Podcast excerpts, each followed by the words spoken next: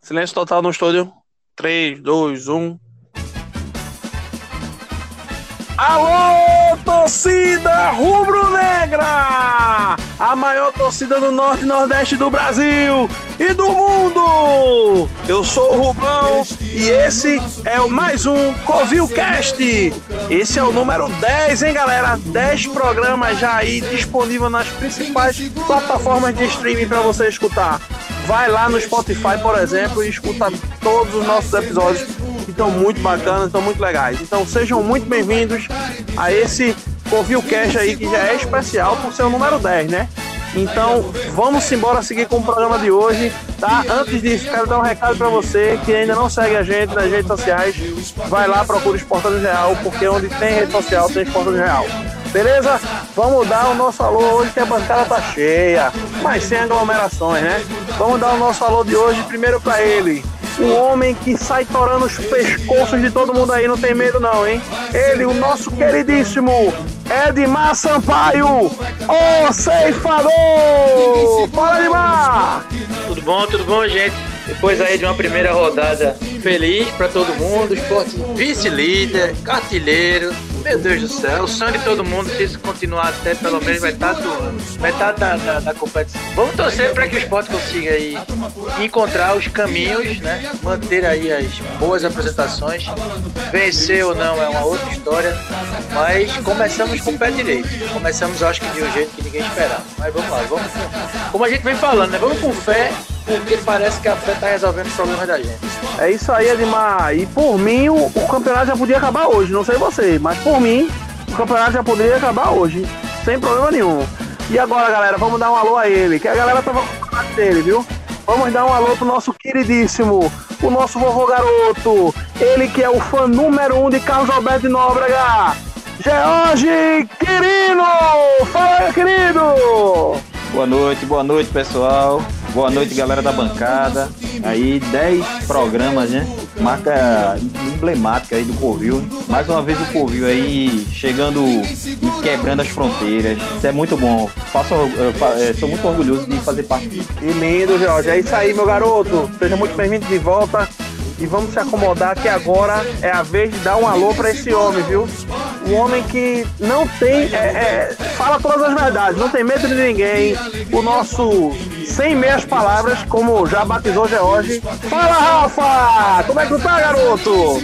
Boa noite, rapaziada. Feliz da vida, né? Eita, meu Deus do céu. Quem imaginar o esporte seis jogos invictos, rapaz? Ah, o esporte vem de quatro vitórias consecutivas, minha gente. Vocês não viram isso aí? Que time é esse que vocês estavam falando, pô? Vocês estavam falando mal do Leãozinho? Tem não, meu amigo. Não tem pra ninguém, não. Agora é ser campeão invicto, viu? Eita, isso dá até, dá até medo, né? Vai que a gente é vice-campeão invicto. É. É, não, é, não, não. Não fala nem pra andar só. Você só campeão tá bom demais já. é, a gente, quando a gente menos espera, o danado vai lá e surpreende, né? Mas vamos embora, vamos embora que começou agora. Faltam 37 finais ainda, galera. Então. É isso aí, Rafa. São 37 finais e a gente aqui como você já sabe, nosso fluxo é esse. A gente grava o programa, fala nossas análises, é um papo de torcedor para torcedor. Então, se você curte aí, são 10 programas, espalhe esse programa para os amigos no WhatsApp, tem como vocês mandarem em todo lugar, em todas as redes sociais. Então, ajuda aí os portanos e vamos para o nosso primeiro assunto da pauta.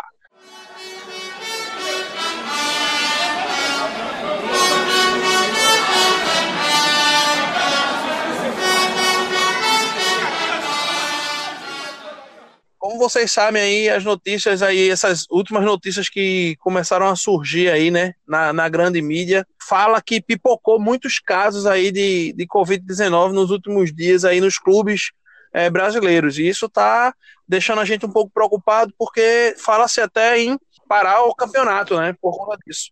Eu queria saber, começar falando com o Edmar aí, nosso ceifador, o que é que ele acha disso, qual, o que é que ele, o que ele estudou sobre o tema aí, queria que ele desse a opinião dele sobre isso aí, Edmar.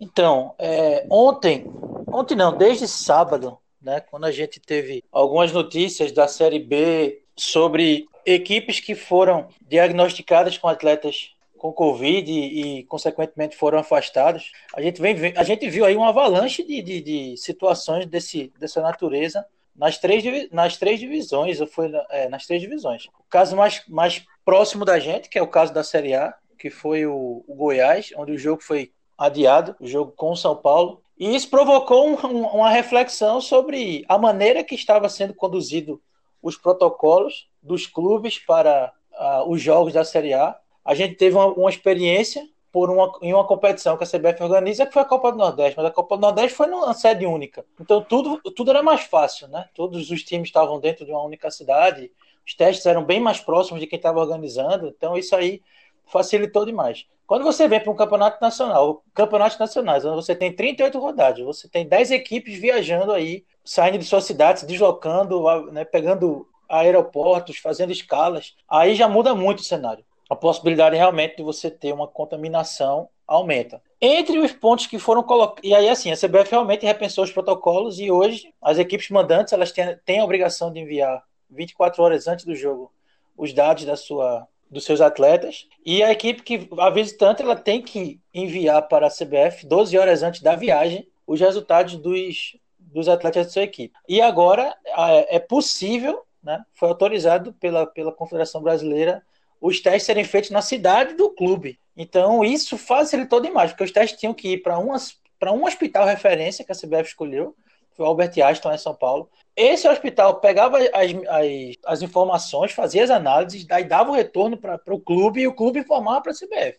Né? Então, toda essa logística aí, eu acredito que foi determinada por alguém que não, não conhecia ou não conhece o calendário do, do, do futebol brasileiro, que é esse jogo em cima de jogo. Mas o que me chamou a atenção, dentre os comentários e as análises que fizeram sobre isso, né, foi muito discutido até, até o dia de hoje. Foram duas situações. Primeiro, né, Rubão já colocou aí a possibilidade do cancelamento do campeonato se isso se transformar numa, numa cadência de eventos. Porque no próprio caso do Goiás, teve houveram atletas que indicaram que não estava com Covid, depois no outro teste confirmou que ele estava. Então podem haver erros. E se pode haver erros e o jogo acontecer, podem haver contaminações durante a partida e isso transformar o, o, o futebol, no caso, como um foco grande e impossibilitar várias equipes de, de poderem participar. Então, realmente, há esse risco sim de cancelamento se né, a gente não tiver realmente um cuidado maior nessa organização, nessa logística em relação aos testes. Agora, o que eu achei que foi mais importante, lógico que a prevenção da doença é um ponto acima de tudo, mas para a competição em si, isso aconteceu com o, CSA pela Série B, é você disputar jogos perdendo atletas titulares de sua equipe e isso acarretar em, em derrota, por exemplo. Ou seja, você pode determinar, você pode ter um campeonato que chegue ao final sendo determinado alguns resultados por causa disso. Então, por exemplo, hoje a gente, hoje a gente, tá, a gente vem discutindo o esporte e vem tendo dificuldade assim tem dificuldade, não. A gente consegue pensar no 11, numa escalação de 11, mas a gente sabe que se algumas peças saírem, a gente não tem reposição. Nem os que estão no banco vão conseguir jogar. Então, por exemplo, se o William Farias hoje é acusado como Covid, um Jonathan Gomes é acusado com Covid, meu Deus do céu, o meu campo do esporte vai ter quem? Quem é que vai jogar? Quem é que vai entrar e vai entrar no nível dos caras? Então, a gente. Então, é, o CSA perdeu oito atletas titulares, oito titulares. Só que ganhou do Guarani. Então, assim, né? Não, não, sentiu muito. Mas foram oito titulares. Pô. Se a gente perde oito jogadores hoje, por exemplo, num jogo contra um, um, um, Flamengo, contra um São Paulo, contra um Corinthians ou contra qualquer um, a equipe ela fica a mercê de não conseguir um resultado bom, de não conseguir uma classificação boa no final do campeonato por causa dos jogos que os atletas ficaram afastados. Então isso é um risco técnico que esse campeonato vem trazendo como novidade. Então, assim, é um olhar que a gente vai ter que ter a mais caso isso aconteça com o esporte. O esporte não é uma bolha, ele não está não tá longe disso, não.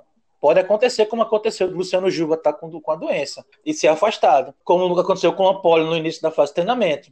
Então, assim, essas são duas características que podem acontecer: o cancelamento do campeonato, que eu acho que né, é uma possibilidade, querendo ou não, e a influência desses afastamentos no resultado das equipes e, consequentemente, na classificação final do campeonato. Eu acho que isso é o peso maior. A doença, acho que a doença pode beneficiar ou prejudicar muito algum time. Quando a gente está falando um campeonato brasileiro nesse formato, a gente está falando de jogo quarto e domingo, quarto e domingo. na grande maioria das semanas, né? Acho que poucas as semanas que não vão ter isso, que é quando começar a Copa do Brasil e Libertadores. Vamos falar que no mês de de oito jogos, né? Vamos falar que aconteçam seis. De oito, de oito datas aconteçam seis jogos. Se você perde um jogador e aí não é 15 dias treinando, não é, não é 15 dias, é 15 dias o cara parado, afastado da, da atividade, porque não pode fazer atividade em si, mesmo que esteja com sintomas fracos, para não, sei lá, acontecer algo, né? E a orientação é tipo o repouso. Então o cara vai passar 15 dias afastado pelo problema de saúde e vai passar mais um período para se readaptar fisicamente, né? Eu acredito que foi até isso que João Paulo perder a titularidade para Maílson nesse período, né? Aqueles 14, 10, 14 dias que ele ficou afastado. Então imagina, você perder um time do esporte que já não tem essa, essa quantidade toda de jogadores, já não é um time bom, já não tem essa quantidade razoável de jogadores bons. Imagina, a gente perde 10 jogadores durante 15 dias, 15, 20 dias. Então faz um sorteio aí, pega, pega o elenco do esporte, sorteia aí, 10 jogadores. Então vai fazer falta, pô, faz falta. Imagina isso numa reta final de campeonato, lá para novembro, dezembro, sei lá, de janeiro, né? Quando o campeonato até fevereiro. Imagina, você passar seis, sete rodadas sem você contar com um terço do seu elenco. É difícil. O Goiás está passando por isso agora. O Goiás está com 15 jogadores, não é? São 12 por Covid e 3 por lesão. Não é? Então, se não me engano, são 11 que foi detectado Covid. E, e esse um, o 12, ele estava com Covid lá atrás. E aí ele tá apto a treinar, mas tipo, tem que readquirir a sua forma, né? Então ele não tá liberado pro jogo ainda. E três por lesão. É um time inteiro, bem dizer, né? É, é um time e um banco, né? é um time e um banco. O CSA, que tá na Série B, tá com 18, pô. E, tipo, o jogo do Goiás, ele não foi, não foi cancelado, não foi adiado, não foi por conta disso, não, pô. Porque o, o, protocolo da CBF não quer dizer isso, não. O protocolo da CBF é, tipo, tá doente, paciência. Tanto é que a CBF estava colocando 23 exames só e agora está colocando 40. Porque o, o, jogo do Goiás, como eles só testaram 23 jogadores, 10 foram diagnosticados, então só ficaram 13 disponíveis para jogar. Então a CBF falou, opa, eita, não vai ter jogo porque não tem a quantidade mínima, né, para jogar. Tem os titulares, mas não tem o um banco. E aí o que, é que a CBF faz? Não, agora a gente vai testar 40. Porque se 10 estiver inapto, o Goiás, teórico, ou qualquer outro time, vai ter 30 para selecionar. E aí pode ser do sub-17, pode ser do sub-20, pode ser do profissional, pode ser do master, pode ser a comissão técnica que entra em campo, meu amigo. Não quer saber. Ela tá fazendo teste para 40, tá certo? Então, imagina o Goiás agora pega uma sequência de 5, 6 jogos, imagina, 5, 6 derrotas seguidas. Isso acaba com o planejamento de um time, pô. Você começar um campeonato nessa forma é muito difícil. Eu, sinceramente, espero muito, muito, muito que não só os jogadores, comissão técnica, né, mas a, a, a população de uma forma geral, a gente consiga conter ainda essa epidemia, né? Mas está difícil. Teve um caso de um árbitro, agora eu não lembro em qual jogo foi, mas eu vi a reportagem que o árbitro ele tava com Covid e apitou um jogo, tá entendendo? Então é difícil, pô, você controlar isso, é muito difícil. Volta, aí volta aquele debate, né, Rubão? Que logicamente que a gente não vai fazer isso aqui, porque vai passar o dia todo. Se realmente era para ter voltado o futebol ou não. E aí? É verdade. Deixem aberto aí pro pessoal pensar, né? E aí, George, me fala aí o que é que tu acha sobre isso aí. Rapaz, eu vou acompanhar os relatores.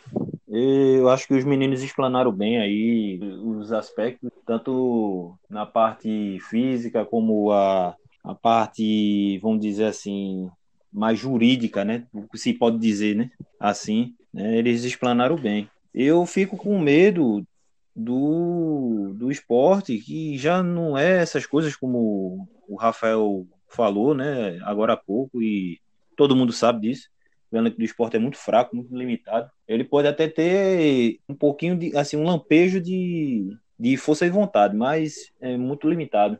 Eu fico com medo que no jogo contra o Ceará mesmo, quando foi solicitado o banco, né, das substituições, começaram a rodar as substituições, o esporte caiu drasticamente. Né, de qualidade, de, de, de, é, de, todos os fatores, né, de empenho, de, enfim, quase não agredia mais o, o, o Ceará. Enfim, eu fico com medo disso é, ter algum jogador aí que contrai a Covid e, e isso espalhe no grupo, é, vai ser complicado, né? É, é, um.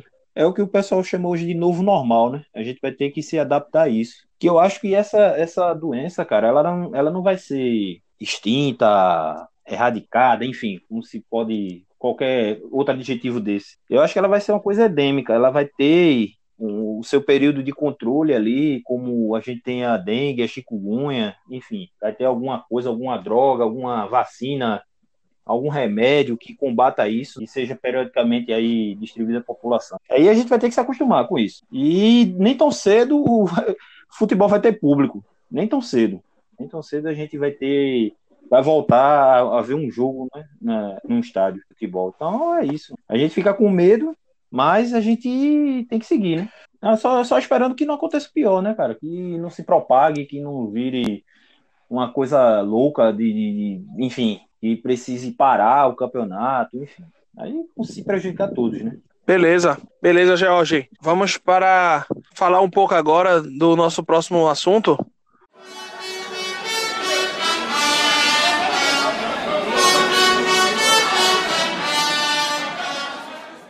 É, e vocês aí ficam falando, não, porque o esporte ilimitado, que o esporte não sei o quê, que o esporte não sei o quê. Que nada, meu amigo. Que nada. Recado é pra você que tá de férias, seque mais que tá pouco, tá bom? Vai passar semana de cabeça inchada porque o esporte ganhou de novo!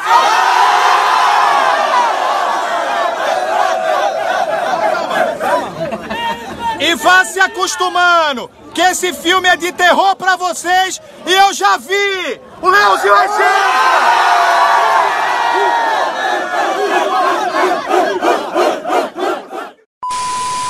quero falar agora do jogo contra o Ceará, meu patrão. Esse time vai longe, papai. Diga dizendo que o esporte é limitado. Vamos falar desse jogo, meu amigo, que nem o mais otimista dos rubro-negros imaginava que o esporte ia meter uns três no Ceará. E, e que a estrela do jogo eu não vou falar, não, que eu vou deixar George falar. Na hora dele dar o destaque positivo e negativo dele.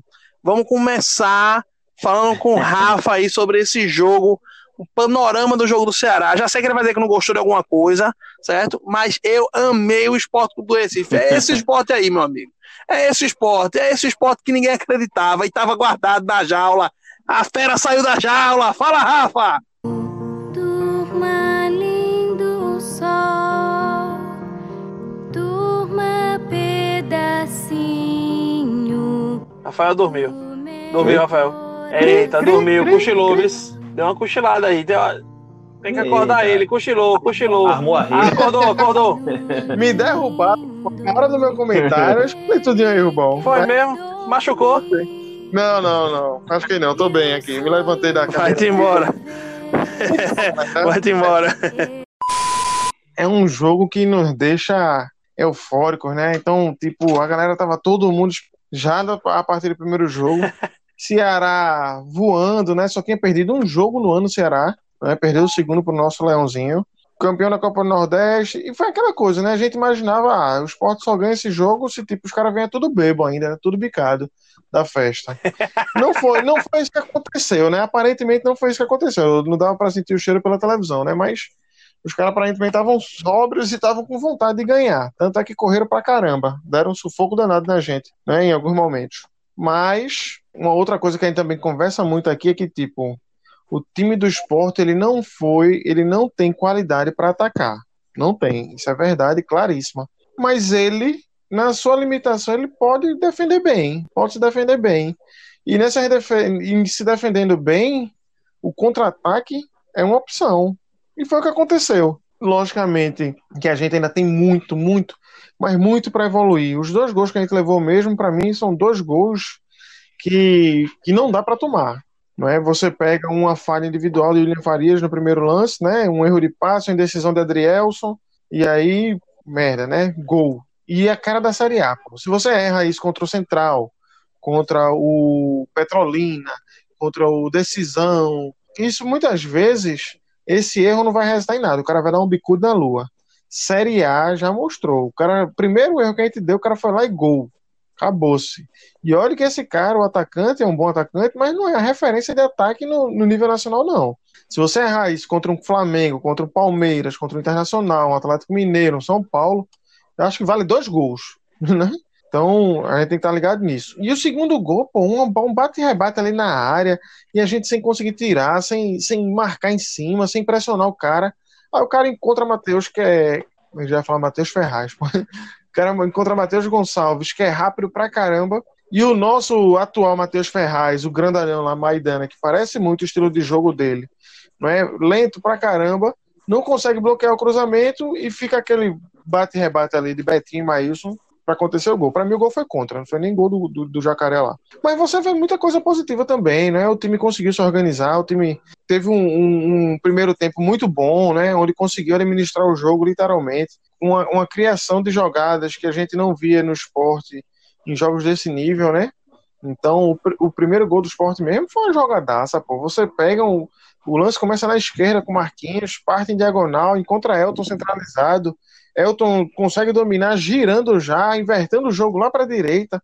Patrick, naqueles momentos de raridade, consegue acertar um cruzamento para Elton, que estava lá na intermediária, chegar de cabeça. Porra, que jogada do caramba, meu irmão. Isso é, sinceramente, é, joga, é jogada de time qualificado. Apesar de achar que foi tipo assim, uma vez na vida tá na morte, mas jogadaça. E aí o Sport encontra também, né? Um pênalti lá meio mal assombro. Se fosse contra o Sport, eu tava puto da vida aquele pênalti. Né? Mas a regra nova diz isso. Então, graças a Deus, fomos beneficiados, né? E o terceiro gol também. Não é? Um cruzamento de Sander, um cruzamento razoável. O Jonathan Gomes com toda a qualidade do mundo, né? Outro jogador, qualquer outro jogador do Sport ali tem metido o pé, a bola tinha.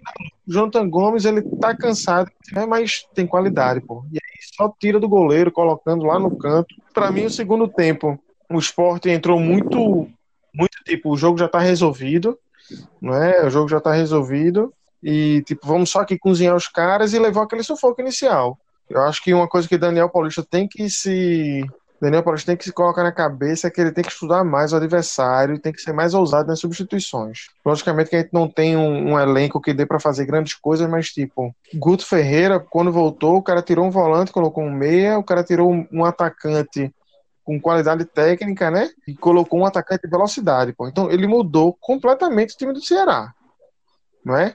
Então o Fernando lá Sobral, que era tipo um meia, foi para vol ser volante, segundo volante ali atrás, não é? O time ficou muito mais arisco e o Sport demorou 10, 15 minutos para se organizar e entender como é que o time estava.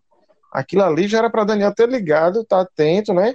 Ou modificava a formação ali dentro mesmo, quem estava no campo, ou fazia uma substituição logo ali. Não precisava a gente levar aquele gol, porque a gente levou aquele gol, mas o Maílson fez uma defesa, o Ceará chegou umas duas vezes cruzamento na área, o centroavante deles lá teve uma bola que Maílson saiu catando borboleta e o cara cabeceou sozinho, né? Sorte que ele cabeceou fraco. Então, em 15 minutos, o Ceará teve umas 3, 4 chances de gol. Fez um. Pronto, depois a gente conseguiu se organizar e levou o jogo na maciota até o final times mais qualificados a gente não a gente não segura não viu? eu fiquei com medo de levar um empate e talvez pegando um time como um Grêmio não é um Atlético Paranaense a gente não, não consiga segurar não se a gente não se organizar e aí logicamente tem que reforçar o elenco tem que reforçar para dar opção para Daniel e Daniel tem que se ligar acordar né e perceber o jogo logo não dá para ficar esperando levar o gol para perceber o jogo não Maravilha, Rafa. Destaque positivo e negativo desse jogo? Não tem como não falar de Elton, né? Positivo. Então, Elton, para mim, foi o cara do jogo. Tá certo? Jogou muito. E para mim, o negativo foi Marquinhos. Não gostei de Marquinhos. Marquinhos jogou o primeiro tempo, não fez nada de positivo, né? Eu, eu falei até que ele iniciou a jogada, mas tipo, foi um, tipo um goleiro batendo tiro de meta. Foi um iniciar a jogada né, muito lá atrás, né, não teve uma participação direta nos gols. É, e no segundo tempo também, muito mal, não, não, acrescentou nada. Tanto é que Lucas Mugni, quando entrou, tipo assim, é fraco, é ruim, mas você não percebeu que, tipo, o Lucas Mugni piorou o time, né? Manteve o padrão Marquinhos ali, fraco. Maravilha. George, tua análise do jogo, irmão? Cara, eu gostei do primeiro tempo. É, Para mim, foram dois esportes que jogaram ali, né? O esporte do primeiro tempo foi um esporte que a gente espera, né? É um esporte com velocidade, um esporte com toque de bola, um esporte com jogadas, né? Um esporte realmente combativo, né? Que, que realmente brigou, buscou o resultado. Embora tenha tomado os dois gols aí vacilantes demais, principalmente o, o, o primeiro gol do Ceará foi uma realmente uma tremenda é, sobrada do William Farias. Mas eu gostei, gostei muito, achei que. E me surpreendeu positivamente. Já o segundo tempo foi aquele velho e horrível esporte que a gente vem, vem é, vendo desde o começo do ano, né? Um esporte de. Agora foi aí, agora foi George que levou uma queda aí, viu? Levou um estouro aí. Eu acho isso. Vai cair. Vai cair? Não, já caiu. É, voltou. Ele falou oi e vai embora. Aí vai falar tchau. Bom, e o segundo tempo foi aquele velho e horrível esporte que a gente está acostumado a ver desde o do começo da temporada, né? Aquele time limitadíssimo em todos os aspectos, enfim, com letras maiúsculas mesmo, limitadíssimo, desacelerou de uma forma que o, o Ceará conseguiu ali prender o esporte em seu campo de defesa. Aí você entra na questão da qualidade, né, realmente de banco, né, como foi falado no tópico anterior, né, quando foi feitas as substituições, o esporte caiu muito, muito, muito. Isso é, e isso é muito preocupante, principalmente quando a gente vai, quando a gente for jogar contra Flamengo, Palmeiras, Atlético Mineiro, que jogou muito contra o Flamengo, tá certo? É, times, assim, feito Grêmio, enfim, times com elencos muito bons, bem qualificados. Eu fico com medo disso. O segundo tempo foi só para segurar o resultado mesmo. Eu, eu vi o esporte indo pouquíssimas vezes para frente. Realmente foi um Deus nos acuda, né? O segundo tempo. Foi aquele perigo de gol constante, né? Na zaga, mas deu tudo certo. No fim da fez três pontos, então largou na frente contra o Vasco né, e o Atlético Goianiense e a gente vai falar mais na frente. Mas eu espero. Boa, pensei que tu ia dar spoiler. Mas eu espero que o esporte ele tenha assimilado esse esporte do primeiro tempo, cara. Que ele tenha colocado na cabeça que o espírito é esse, é, é de vibrar em cada jogada, dividir todas as bolas, não tem bola perdida, tem que jogar mesmo, tem que jogar para cima. Se quer realmente se manter na Série A, que é o, acho que é o grande objetivo do esporte esse ano, vai ter que ser assim, cara, comendo a grama, e os caras suando sangue, até a última rodada. Destaque positivo ficou fácil para mim, cara. Ficou muito fácil. Ele, o cara que, olha, eu particularmente nunca critiquei, hein? eu, vou, eu vou falar de Pelelton, o cara, o cara da camisa 19, viu? Acelerou para Elton na entrada da grande área, girou na ponta direita, bolão pro Patrick. Patrick recepciona, lateral de entrada de grande área, levantou a cabeça, colocou na pequena área, cabeçada, gol! Rubro Negro, Elton! Gol! O cara tá balançando as redes, hein? É isso que eu espero, cara, de um centroavante, é ter essa frieza, é ter esse faro de gol. Né? Um cara que realmente não treme na hora do, do, do, de finalizar, na hora de a bola sobrar ali, cara, é fazer o fácil, é botar a bola para dentro e acabou-se. Né? Eu acho que, não desmerecendo o Hernando Brocador, que ele nos ajudou muito, principalmente na Série B ano passado, mas ele, às vezes, ele, não sei se por conta da pressão da torcida, enfim, é, ele se mostra um pouco nervoso, ele fica muito afobado, e isso custou muito caro ao esporte, né, em alguns jogos. E contra o Santa Cruz, que é aquele gol ali que ele não sai da cabeça. Mas é seguir em frente, né? Então, assim, meu destaque positivo é o Elton, camisa 19, o cara é o. É, ele tá na, na vez dele, cara. Ele tem que manter ele na frente. Bom, destaque negativo o destaque negativo, acho que eu achei o Sander um pouco abaixo daquilo que ele pode produzir. Embora, assim, a gente sabe que Sander não tem tanta qualidade, né? Como a gente já viu na lateral esquerda, já viu um Dutra, já viu até René mesmo jogando, né? Embora muito criticado, mas René era um cara que realmente dava conta do recado ali na, na, na lateral esquerda, né? Nos, nos esportes de, dos anos atrás. Foi. Tá sofrendo com o Sander. Até Reinaldo lá atrás. Reinaldo tá hoje, hoje no São Paulo, tô como chamava de Ruinaldo. É. Era melhor do que pois Sander. É. E esse Reinaldo de hoje, eu tô falando ah, Reinaldo lá de 2012, Mineira, cara. Acho que foi mais ou menos por aí que ele jogou aqui no esporte, né? 12, 13. Ele e ele, é. e, e, Reinaldo, ele tem uma característica muito boa, cara, que ele chuta de fora da área, ele tem um chute muito preciso. E bate bem na bola, né, pra cruzar, né? Pois é, cara. O cruzamento dele é muito bom. Eu acho que Sander ele tem muita, muito vigor, muita força de vontade. Porém, falta um pouquinho mais de, de técnica. Né? E eu achei ele um pouco abaixo, né? Talvez por ser uma questão tática por estar voltando agora também, né, de lesão, enfim. Mas eu achei ele um pouco abaixo da, da do normal, vamos dizer assim. Então, é, o Bão, os meninos aí, a gente falou um bocado lá na, na live da gente, né, pós-jogo, falando um pouquinho desse jogo do Ceará, a gente já antecipou muito a situação ali. É, vou reforçar que realmente a gente viu dois, dois tempos distintos aí da equipe da gente. Entretanto, eu achei que o segundo tempo foi muito mais pelo que o Ceará trouxe peças. O Ceará mudou a maneira de jogar. Isso fez com que a gente também sentisse um pouco essa mudança tática estratégica, né, de Guto Ferreira. Primeiro tempo eu achei que o Ceará ele deu muito espaço para a gente no meio, e foi onde a gente conseguiu jogar e conseguiu controlar o jogo. Né? A gente viu um Jonathan Gomes muito solto, a gente viu um William Farias também tendo um pouco mais de, de tranquilidade, entre aspas. Um Rafael Sobis que caiu ali pelo meio, ele não conseguiu trazer muitas situações de perigo para o esporte. O que se desenhou no início, das, no início realmente foi o que aconteceu no primeiro tempo. Né? O Matheus Gonçalves, quando caiu ali pelas costas de Patrick, né, atacando na, na, na nossa, por trás dele, da nossa lado direito, ele trouxe a primeira grande chance do jogo, inclusive. Se aquele gol ali acontece, e aí é um salve a Maílson. Que grande defesa ele fez ali. O menino ali se colocou realmente é, como um grande estrela daquele lance. Aquela pegada embaixo foi sensacional. E logo em seguida a gente faz o gol. Mostrando que realmente o meio-campo nosso estava com facilidade de jogar. O que é, o que foi um problema para o Ceará, porque o Ceará normalmente ele tem um meio-campo muito forte em termos de marcação. E a gente teve esse espaço. E conseguiu jogar. Né? Isso que é importante. A gente viu um Betinho conseguindo participar bem do jogo, a gente viu um Jonathan Gomes tendo o apoio de Betinho e tendo, mais, e tendo liberdade para estar dos dois lados, inclusive. É, quando o Rafael fala que Matheus não foi bem porque foi sumido, é uma coisa interessante do Ceará. O, o lado direito do Ceará, que aqui é com Samuel Xavier, ele aparente assim, né? A gente esperaria um, um, lado muito fragilizado em termos de marcação. Mas é algo que Guto Ferreira está conseguindo mudar no Ceará. Né? Samuel Xavier marcando e marcando e fechando bem.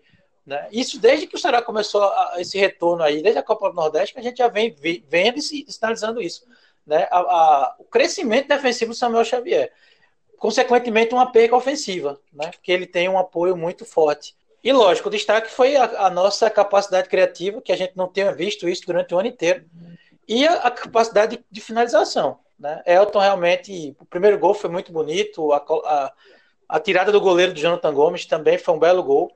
E aí no segundo tempo a gente vê um Ceará fechando melhor o meio campo, tirando mais espaço, né? Quando ele tira Rafael Sobres e coloca o Lima, né, ele dá velocidade ao meio campo do. do né? Então a gente começou a se preocupar mais na marcação, a gente já não tinha um Betinho saindo tanto, a gente não tinha um, um William Farias tão, tão sossegado ali, porque não estava marcando um cara tão lento, estava tendo, que, tava tendo que ter atenção maior com o cara mais rápido. Então isso fez com que a gente tivesse um meio campo mais atento na marcação, ou seja, o Jonathan Gomes ficou um pouco mais isolado na criação. Né? Foi isso que a gente viu, ele apareceu muito mais sozinho, sem muita opção de, de toque de, de toque, troca de passes e de triangulações ali pelo meio que ele estava tendo no primeiro tempo. Né? E aí exigiu dos pontas. E a gente, tava, a gente começou a ter dificuldade no jogo com, com Marquinhos e com Rafael. Tanto é que foram as primeiras, as primeiras opções de substituição, né? Mugni entrando no lugar de Marquinhos e o Maxwell entrando no lugar de Rafael. Duas alterações que não melhoraram. Inclusive, eu acho que pioraram do lado direito. Eu acho que Maxwell entrou abaixo de Rafael. No, Novamente, né, Edmar? Pois é. desculpa, é. desculpa atrapalhar, mas novamente o Maxwell não rende nada, meu. Poxa vida. Tá na hora de testar outra pessoa ali, né? É verdade. É... E aí, assim, Jonathan Gomes continuou sozinho no meio e o, o Ceará acha o jogo, acha o gol com uns minutos, né? Até ali os 10 minutos, o jogo estava muito parado, né? O Ceará se achando do campo, o esporte ainda conseguindo ter, ter, ter, uma, ter volume de jogo, mas depois que saiu o gol, e para mim o gol foi uma confusão tão grande na defesa do esporte, porque o lance, quando começa o, a jogar, a, o lance na direita, quando começa, quem tá marcando lá em cima é Sander. É Sander que tá marcando na direita. Né? Aí vocês perguntam, caramba, cadê Patrick? Se Sander tá marcando na direita, tinha que ter alguém fazendo a esquerda. E esse alguém era Betinho.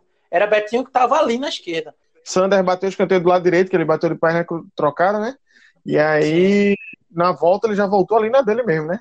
Tá dele, não, é né? o que normalmente se diz, né? Cada, você, quando a gente é. perde bola, o jogador volta fechando onde ele tiver, né? Então o Patrick fechou pelo meio, tá, o Patrick estava pelo meio, Sander foi marcar a direita, que foi na jogada que começou a, acontecer do Ceará, e a gente não teve atenção nessa reposição do lado esquerdo. Tanto é que Betinho, que está ali na esquerda, ele não enxerga, né? Por uma situação de jogo, ele entende que Sandra devia estar por ali, mas fica entre ele e, e Adrielson, o jogador que faz o que vem na disputa para fazer o gol do Ceará, né?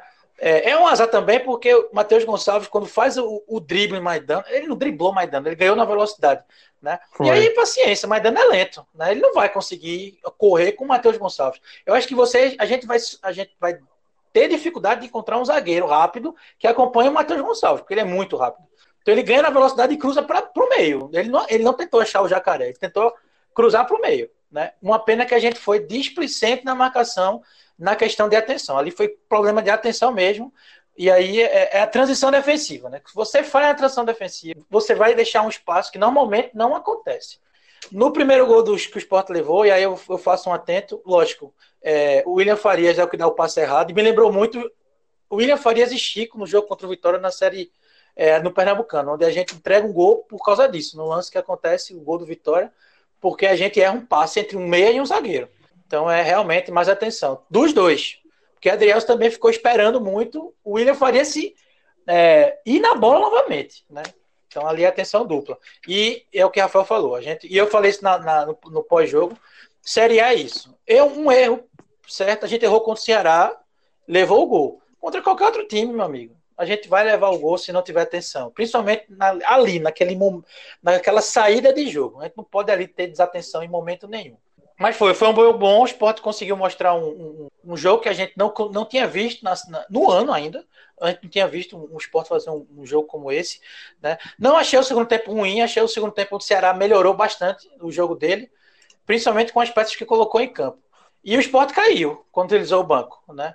Quando ele tira um Jonathan Gomes e coloca um Igor já com os 30 minutos, ele definitivamente ele define que vai jogar marcando até o final do jogo e a gente vai com o coração na mão até o final do jogo também já que Lucas Mugni e Maxwell não, não entraram para contribuir, e Hernani, quando entrou, me perde uma, uma chance que a gente não tinha tido ainda no jogo.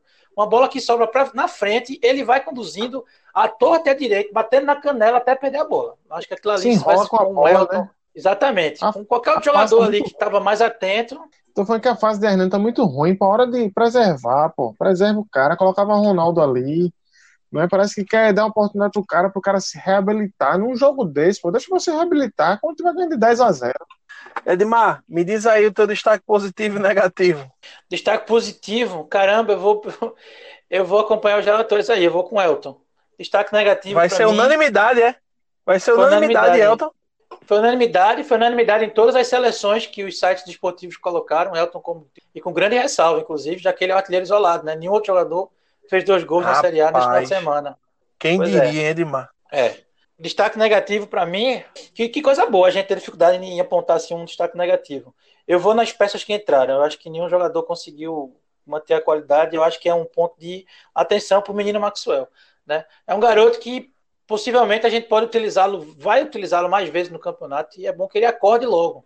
Gente, ele teve uma volta aí meia, meia. Quer dizer, não vem fazendo um ano bom e tá tendo chance, né? Espero que ele aproveite logo.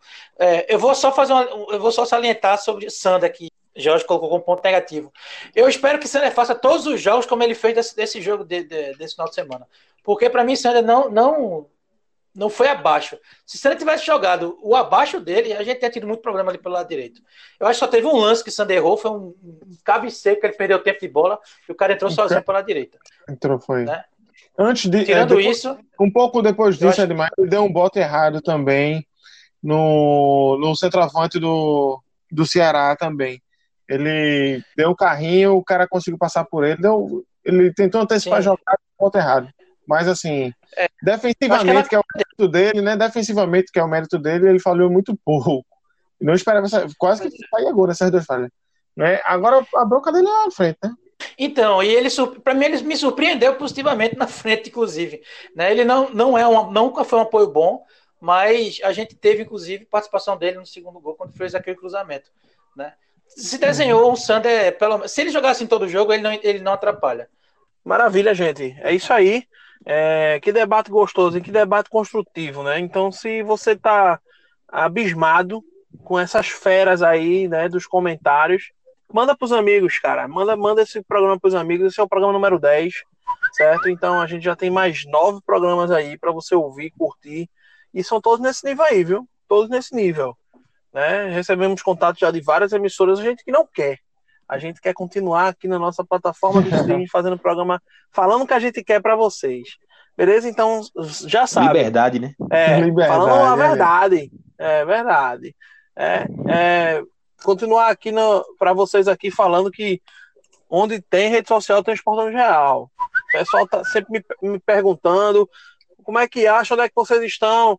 A gente está em todo canto, gente. Então, onde vocês estiverem pesquisando alguma coisa de rede social, bota lá Esportando Real. E aí a gente vai estar lá. Beleza? Vamos embora pro jogo do Vasco, galera? Vamos embora. Vamos fazer um, um pré-jogozinho aí do Vasco. Tá? É, a gente vai fazer um pré-jogo também do Atlético Goianiense, mas muito superficialmente, tá?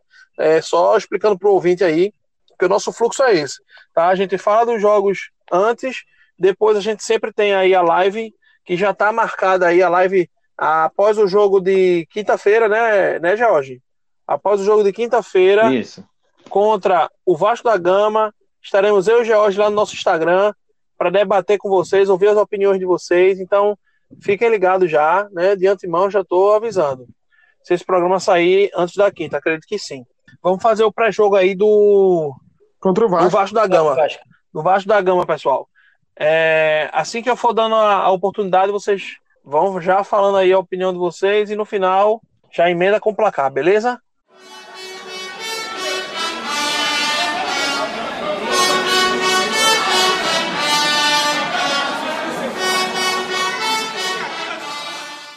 Vamos começar com, com o Edmar Sampaio, nosso querido cefa- ceifador. Falar desse jogo aí, Edmar. Como é que vem esse Vasco? E, e vamos ver. Vamos, será que vamos, ser, vamos surpreender novamente, Edmar? Rapidinho, Edmar. Não sei se você tá com a escalação do Vasco disponível aí, mas eu tô com a escalação do Vasco aqui. Quer que eu leia? Então, a escalação do Vasco, o Vasco possivelmente vem com Fernando Miguel, Pikachu na direita, velho conhecido do esporte, né? Meu Deus do céu. Le- Leandro Castan e Ricardo Graça, defensores, e Henrique, lateral esquerdo. Felipe Bastos, aquele mesmo que passou por aqui de volante. Andrei e Benítez. É, Andrei no segundo volante e Benítez o meio armador. Gabriel Peck, que eu acho que é da base, nunca ouvi falar. Cano, não é? Que é um argentino, se não me engano, fazedor de gols. E Thales, que é o craque deles lá, né? Ramon, que é o treinador, tá na dúvida entre Gabriel Peck e Bruno César. Bruno César mais experiente, Gabriel Peck mais agudo. Um Vasco da Gama que a gente não, não ouve falar desde 2 de julho. Então a gente tem aí um mês, mais de um mês, né, que o Vasco da Gama não joga. E isso é um problema para a gente, né? Imagine para Daniel Paulista. Porque você não sabe como é que o Vasco vai vir, como é que ele vai reposicionar essas peças. A gente tem aí uma- um norte da escalação, mas eu acho que é uma escalação em cima de três jogos treino que o Vasco fez.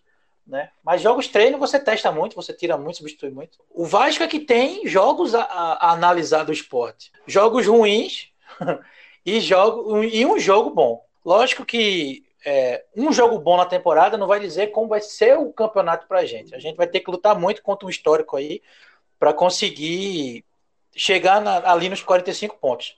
Que é o que a gente almeja, como o Jorge colocou, é briga, a gente vai brigar realmente para não cair. Acho que esse é o pensamento todo rubro-negro. E nesse ponto, acho Ô, que a Edmar. torcida da gente Rapidinho, Edmar, só te cortando. Mas isso não é bom, não, Edmar?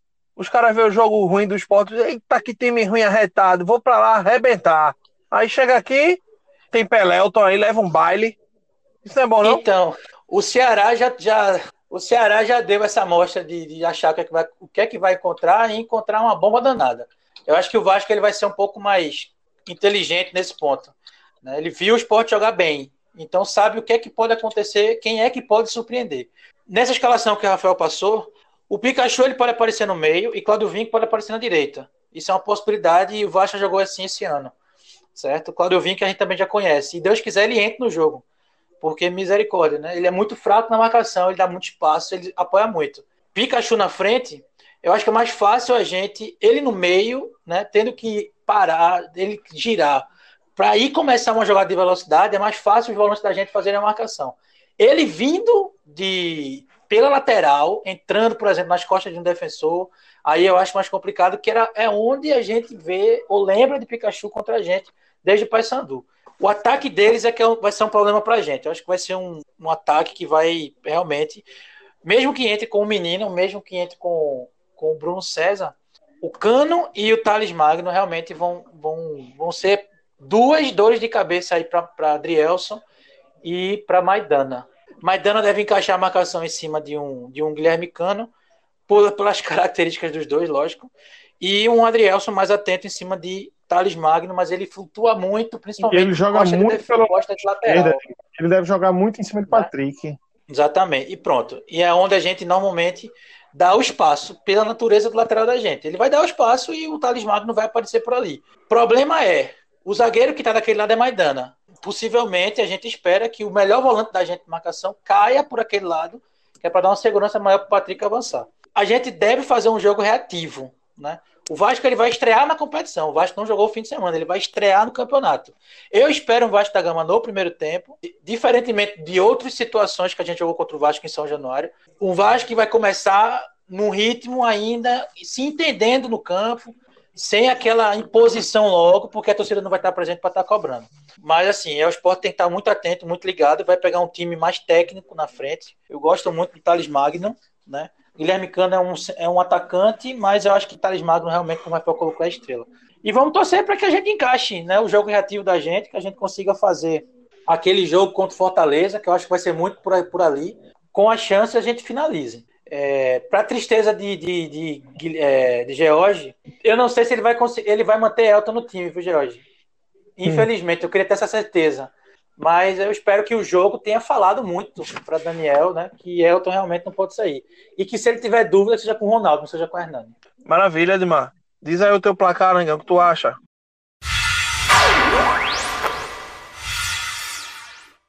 Eu acho que vai ser um a um. Um a um, empate, né? Isso. Beleza. É, vamos ouvir agora a análise do nosso querido George Quirino. Pois é, cara. Assim, o Vasco, ele tá meio que numa incógnita, né? Como o Edmar falou aí, o Vasco acho que já faz algum tempo que não joga, né? E assim, oficialmente, né, pelo menos falando assim, ele vem fazendo alguns jogos treino, né, para movimentar a equipe. É, acho que o último até o, o, o, Vasco perdeu, se não me engano, para o Volta Redonda. E venceu Madureira. É, se não me engano, perdeu de uma. Foi qual? Venceu o Madureira de 1 a 0 mas não foi suficiente para classificar. Não, não, então, mas esse é o jogo oficial, né? Não, o jogo treino. Ah, no jogo treino. O jogo treino, ele, é, se não me engano, não faz muito, assim, algo em torno de 10 dias. Enfim, é, assim, ele é, é, você vê uma interrogação, né, no Vasco. E, e assim, eu acho que aí tem o lado bom e o lado ruim da coisa, né? É, você vê, isso pode ser uma oportunidade do esporte é, tentar implantar ou ter pelo menos uma uma, um esboço, né, do que foi o primeiro tempo contra o Ceará. É tentar jogar justamente num, contra-ataque ali é, e tentar fazer logo o gol, tá certo? Para tirar o ímpeto do Vasco da Gama. Porém, como eu, eu conheço um pouco o Daniel Paulista, ele não vai fazer isso. Ele vai ficar esperando o Vasco, né? E isso é muito perigoso. Ele vai ficar ali esperando, esperando, esperando. O Vasco vai tentar martelar a zaga da gente. E essa zaga da gente não é muito confiável, não, cara. Eu, eu sinceramente, não levo muita fé, não. Mas é, é isso, é isso. Vamos confiar no esporte e, e, e, o importante é pontuar, né? Ele não pode deixar de pontuar. É porque para um campeonato com 37 finais, como vamos ter esse campeonato, cada ponto vai fazer diferença lá no final, da, no final do, do campeonato. Né? E o meu placar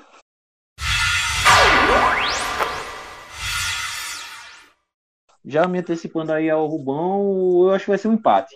Eu creio que vai ser empate. Torcendo para o esporte ganhar, mas eu acho que na, no meu lado ali mais racional diz que vai ser um empate. Acho que vai ser um a um. Beleza. Com gol de Elton, né? É. Beleza, Jorge. Valeu, valeu. É, Rafa, vamos para tua análise. Rapaz, são duas. O que eu falar aí, massa, show de bola. E tem duas questões aí também importantes, né? Elton foi jogador do Vasco durante muito tempo. Elton foi ídolo do Vasco durante um pois tempo é. aí. Foi campeão da Série B, se é. não me engano. E foi campeão da Copa do Brasil com o Vasco. Então, esse é artilheiro. Não foi coisa simples, não, tipo, foi coadjuvante, feito foi com a gente ano passado, não. É, e outra questão interessante também é que o esporte possivelmente vai ter dois reforços, né? Ricardinho já está confirmado Então ele tem uma opção a mais para jogar ali no meio, né? Daniel Paulista.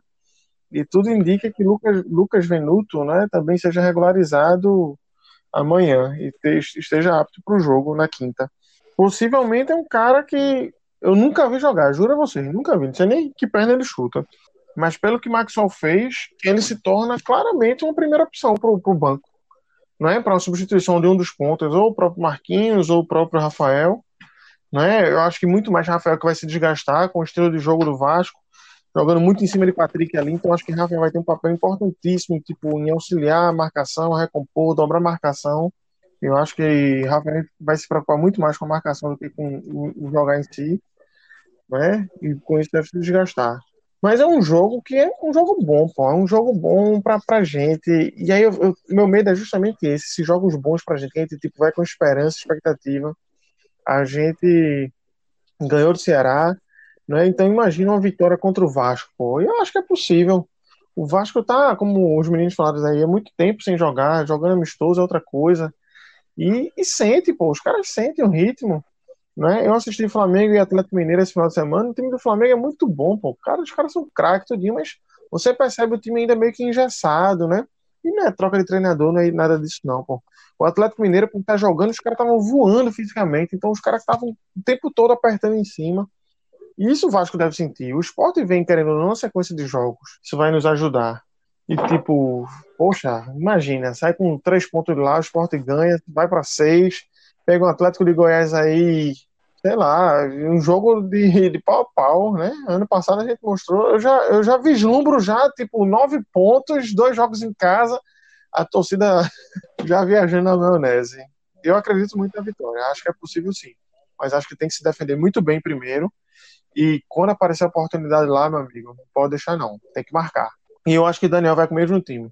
Eu acho que ele não muda uma peça, a não ser que aconteça alguma coisa, mas eu acho que é o mesmo time. Até para dar conjunto, dar moral pros caras, os caras foram bem. E é, é torcer pra dar certo. Meu placar.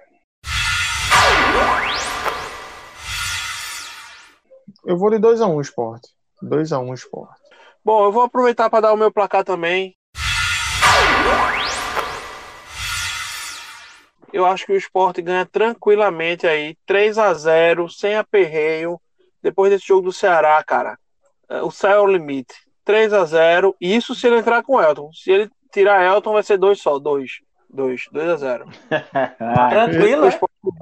Não, É? acho que eu tava falando. Meu amigo, Tranquilo? acho que faz uns, faz uns 10 anos que o esporte não ganha um jogo tranquilo. Aí o Rubinho vem com essa história aí. O Rubinho vem com essa história. Nós veremos no pós-jogo, no Instagram. Você vai ver. Eu vou entrar aqui, ó. Tô tirando onda. Né? Inclusive, quero mandar um grande abraço pro meu amigo Fabiano, lá do Rio de Janeiro. É, Vascaíno doente e já tá querendo apostar comigo. O placar, eu já disse pra ele já. O placar é 3x0, meu amigo. 3x0, tranquilo, tranquilo. O, o Vasco tá. O Vasco tá. Ninguém nem, nem, nem sabe, ninguém viu, velho. Tu vai ver.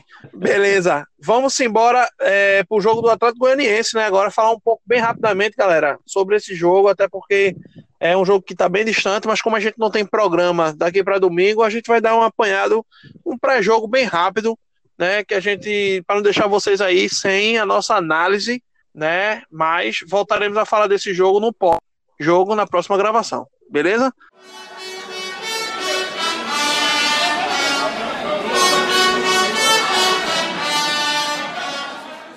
É, George, queria que começar contigo aí para tu falar um pouquinho desse jogo é, do Atlético Goianiense, bem, bem, bem sucinto, bem rápido, só para gente deixar aqui registrado. Cara, que- o que é que eu vou falar do Atlético Goianiense? Difícil falar, cara. Assim, eu vou falar pelo que eu conheço, no que eu vejo dos das outras temporadas, principalmente da Série B. Né? O Atlético Goianiense começou muito bem a Série B, depois de uma caída assim, né, gigante. Depois conseguiu retomar o barco, né? E tanto é que conseguiu subir na última rodada, né, contra a Ele gente, subiu né? porque o É, América Mineiro é, deu é. uma cagada no, É, Perdeu dentro de também. casa, se não me engano, Ah, já. geral. Pois é, pois é. É, Porque eles não ganharam da gente, né? O Atlético Goianiense precisava ganhar da gente, né? E não ganharam da gente. Pois é. E, é, pelo, pelo, pelo resultado do América, né? Pelo resultado do América, acaba, acabou subindo pelo empate. Foi. Mas enfim, é sempre um jogo duro, né? Contra o Atlético Goianiense, o Atlético eles, eles sabem garimpar bem, né? Os jogadores ali, alguns com né, um pouco mais rodados, com passagens né, em, em clubes de São Paulo, mas eles têm um, um, vamos dizer assim, um garimpo bem bacana, né? Sempre peças interessantes. É, eles têm, George. E... Só para só deixar mais claro, a referência do time deles uhum. é Jean, o goleiro, que era do São Paulo e foi do Bahia. Aquele que é acusado sim, de agressão. Sim, acusado sim, não, né? Que agrediu a esposa. É, Jorginho, que é o meia deles, né? Que tá lá há muito tempo. Inclusive, acho que o esporte tentou em algum momento. Né? São as duas principais referências. E, tipo, Everton Felipe é banco por enquanto lá. Mas a turma vem elogiando muito Everton Felipe. Que possa ser que já jogue agora de titular, entre de titular nesse, nesse jogo contra o Flamengo. É, e quatro jogadores estão com Covid, mas ninguém sabe quem são os quatro. Assim, não foi divulgado, né, pra mídia. Não foi divulgado, né? Assim, cara, é, é, esperar, assim como os outros jogos né, do campeonato, partidas dificílimas, mas essa não vai ser diferente. O Atlético Goianiense, ele em casa é muito forte. E torcer para o Sport arrancar pontos, né?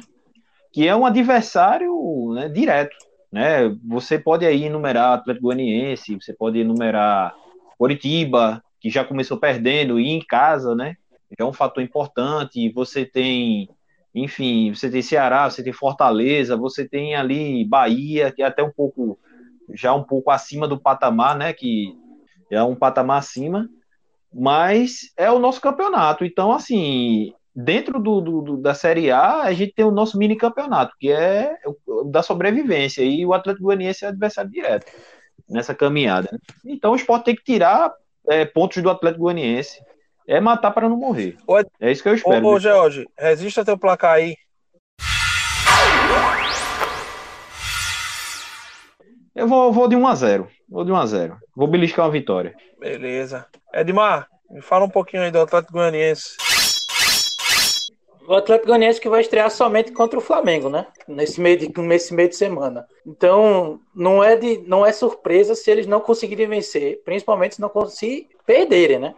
Então, vão para um segundo jogo em casa contra a gente, né? Tentando buscar aí uma vitória, a primeira vitória, tentando recuperar aí um jogo em casa. Deve vir muito para cima. Eles têm, eu acho que é Mateuzinho no meio, que é destaque. Tem o, o Renato Kaiser, que era o artilheiro, inclusive, do Goiano. Né? Ô, é um time que liderou o Goiano esse Mateuzinho né, que era do América Mineiro, é? Esse Mateuzinho é exatamente. Um bom jogador. É um meia, né? Uhum, é. Pois é, é, eu acho que é ele que tá botando o Everton Felipe no banco, inclusive. Deve, deve ser a opção dele. O... Então, assim, é, é muito pela linha que o Jorge está dizendo. O jogo do esporte tem que entender que vai ser contra um time, mesmo jogando fora de casa, que briga com a gente. Então é um jogo que você não pode permitir que o adversário pontue. Principalmente entendendo que o Atlético Goianiense ele vai começar com uma derrota contra o Flamengo nesse meio de semana. Aí se aproveitar da maneira da, da exposição que eles vão ter, tendo que vir buscar contra a gente, porque eles também vão encarar um jogo de seis pontos, né, tendo que vir para cima para aproximar da gente na tabela. Nesse desespero inicial aí, já que são dois jogos em casa que eles vão ter, a gente vai ter que ser mais inteligente. Vai ser um jogo menos cabuloso tecnicamente do que contra o Vasco. Pelo menos é o que se desenha, pelas peças que o Vasco tem em comparação com o Atlético Goianiense. Mas é um jogo aí, ao meu ver, um pouco diferente na exigência do que o esporte tem que fazer em campo. Eu acho que o esporte sim ele tem que, tem que aí começar a visualizar um jogo que ele fez contra o Ceará, tentar fazer esse jogo lá dentro do, do, do para conseguir sim é, arrumar uma vitória. Então, eu acho que é bem, bem, bem forte essa, bem, essa esperança que a gente vai ter de Daniel entrar com um time imbuído de tentar realmente buscar três pontos contra um adversário direto contra a gente. Né? Pelo menos é o que se desenha nesse início de competição. Placar que eu acho, a gente deve vencer esse jogo. E eu vou no mesmo placar do ano passado, na Série B. Entendeu? Mesmo sendo jogos diferentes, momentos diferentes, equipes diferentes. Mas eu acho que dá para fazer o que o Sport fez lá no passado. Eu vou arriscar um 2 a 0 É um jogo perto, mas longe, né? A gente a gente conjectura sobre um, um, jogo, mas tem um jogo antes dele e, tipo, vai que o esporte. A gente não sabe que danado que vai acontecer com o esporte contra o Vasco, né? Infelizmente a gente não tem essa segurança de falar, não, o time da gente é regular para cima, é regular para baixo. Eu acho que é confronto direto, pô. E confronto direto é tipo. pontual importante, né? Eu queria muito que o esporte vencesse também, e meu sonho é esse, tipo, nove pontos, depois vem para dois jogos em casa. Em cinco jogos vai ter 15 pontos na minha cabeça. Tentou fazer as contas aqui, o esporte passa dos 70. Mas eu acho que o importante é você não perder esse jogo.